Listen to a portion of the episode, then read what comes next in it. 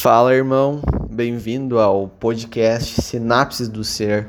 E hoje eu vou tratar de um assunto bastante importante, que é o sentido da vida.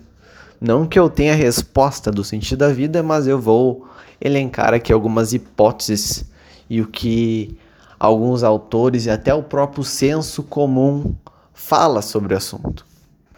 Primeiro eu vou explicar o porquê de tratar esse assunto como primeiro assunto é porque eu acredito que esse, uh, essa questão do sentido da vida não seja somente uma questão filosófica, mas também psicológica, né? Porque nos afeta uh, no nosso dia a dia, no nosso cotidiano. Porque se a gente não tem o um sentido das coisas que a gente faz, isso atrapalha até no nosso levantar da cama. Por que, que eu estou fazendo o que eu estou fazendo? Por que eu estou estudando? Por que eu estou trabalhando? Por que eu estou vivendo, né? E claro, vários filósofos e pessoas tentaram achar uma resposta e eu posso até adiantar que não existe uma resposta universal, tá?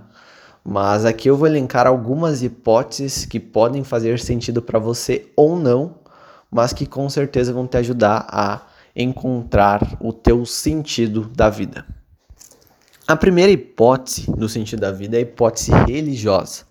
A hipótese religiosa uh, vem dizer que a gente é um ser enviado por Deus, Deus nos criou, a gente veio descendentes de Adão e Eva, enfim, toda aquela história bíblica que vocês devem ter conhecimento.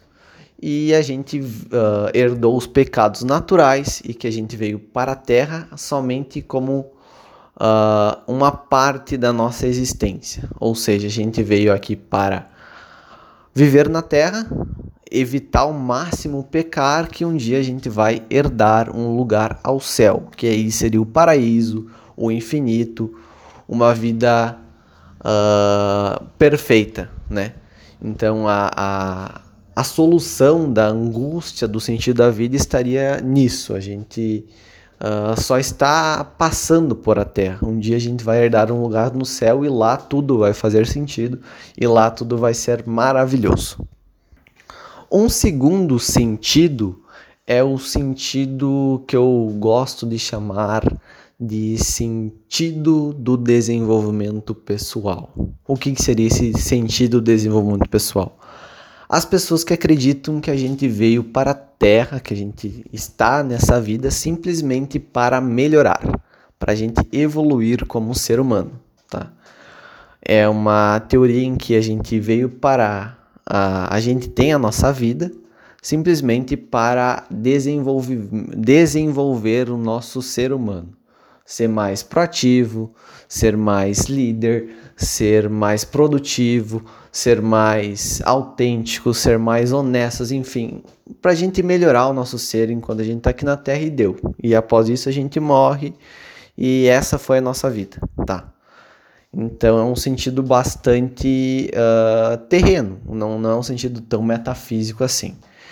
E trazendo desse sentido também tem o sentido que se assemelha a esse que é o sentido espiritista, o sentido kardecista, que a gente veio para a Terra também para evoluir, mas que existe uma certa, uma série de condutas uh, que nos conduzem, né, sendo repetitivo, mas que nos conduzem a uma, um melhoramento de vida. Ou seja, a gente veio aqui para a Terra para evoluir para uma próxima vida.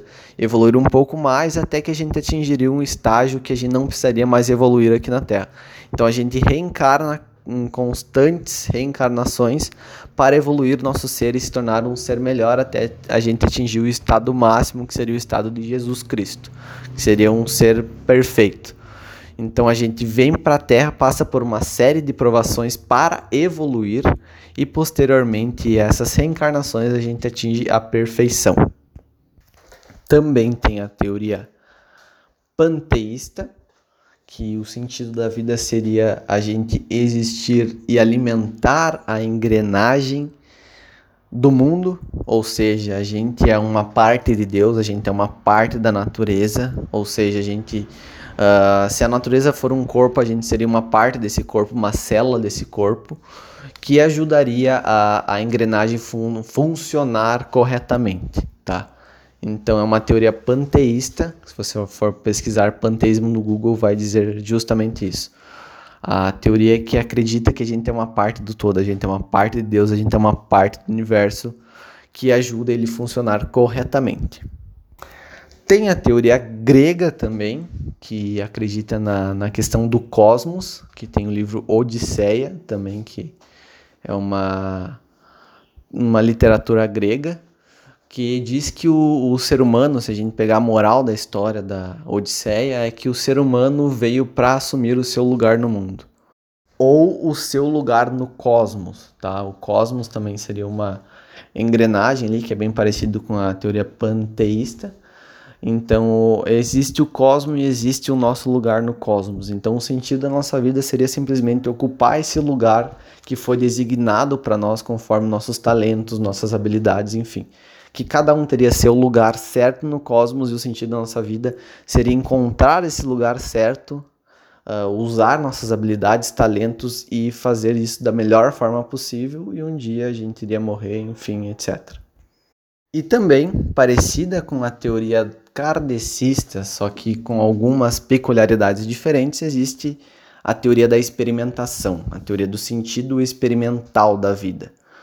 Nessa teoria, a, a, defesa, o conceito, a conceitualização dela é que a gente veio para a vida para se experimentar e achar o certo e o errado e encontrar a melhor forma de viver.